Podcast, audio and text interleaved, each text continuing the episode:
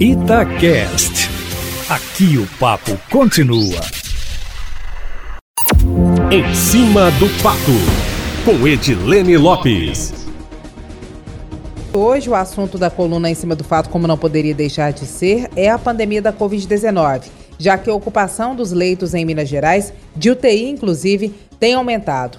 Os números mais recentes da Covid-19 em Belo Horizonte podem apontar para uma triste realidade que não é só da capital e nem só do estado deve ser do Brasil. Os dados mostram que os bairros com maior número de casos confirmados da Covid-19 são os mais populosos da capital, mas com perfil de classe média, onde parte da população teria mais condições de testar ou mais acesso a serviços de saúde. Buritis, na região oeste da capital, com 834 casos, Sagrada Família, com 560 na região leste, e o Castelo, com 533 casos na região da Pampulha todos confirmados por coronavírus.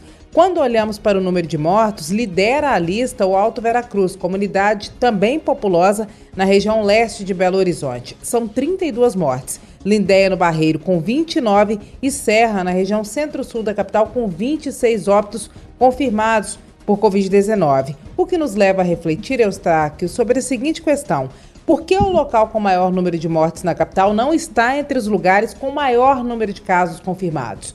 Claro que essa é uma questão que demandaria uma investigação mais científica, mas nós poderíamos elencar uma série de hipóteses, dentre elas a de que a população com renda mais baixa tem menos acesso aos testes que o restante da população e que acabaria testando principalmente e somente quando o caso suspeito é grave, com internação, por exemplo, ou quando o paciente morre, já que nessas duas possibilidades a oferta de teste pelo Sistema Público de Saúde é obrigatória. O valor pago em farmácia e laboratório, está que a gente sabe, pelo teste RT-PCR ou suave nasal, aquele que coleta material do nariz com cotonete, é de 240 reais, ou seja, é caro. Nem todo médico prescreve, nem todo convênio cobre. Mesmo assim, diante da dúvida, várias pessoas testam pagando valor particular, possibilidade que seria menor na periferia. É uma questão, meu amigo, para refletir. A coluna em cima do fato foi atrás das informações. Nós perguntamos para a Secretaria Estadual e para a Municipal de Saúde em Belo Horizonte o seguinte: pergunta 1.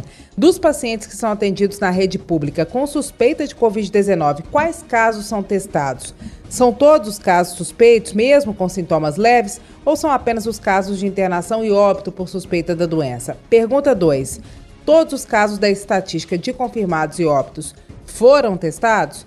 São as duas perguntas que nós fizemos. A Secretaria Estadual de Saúde respondeu que desde o dia 6 de outubro, ou seja, há pouco tempo, os critérios de testagem no estado foram ampliados e todas as pessoas que se enquadram na definição de caso suspeito de síndrome gripal causada pelo novo coronavírus, ou seja, os casos mais leves, passaram a ser testados pelo método RT-PCR, ou seja, há dois meses o governo do estado começou a testar os pacientes que são atendidos na rede estadual também com sintomas mais leves da doença. Todos os detalhes sobre é, quem é atendido e como estão na coluna em cima do fato para quem quiser a nota detalhada. A Prefeitura de Belo Horizonte respondeu por meio da Secretaria Municipal de Saúde que os critérios para testes realizados pelo SUS é, constam na nota técnica de número 33, disponível para consulta no portal da Prefeitura de Belo Horizonte.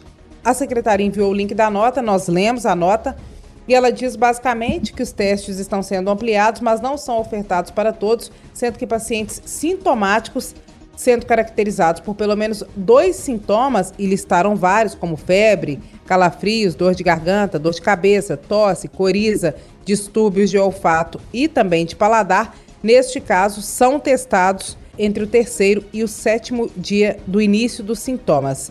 Eustáquio Ramos, entre os grupos prioritários para o qual a oferta deve ser garantida estão profissionais de saúde, de segurança pública, população carcerária, pacientes com síndrome respiratória grave e mortos por suspeita da doença. É isso, Eustáquio Ramos. O governo do estado respondeu que, em relação às estatísticas, todos que entram para esses números que são divulgados como oficiais são testados com teste da Covid-19. É isso, meu amigo. Amanhã eu volto, sempre em primeira mão e em cima do fato.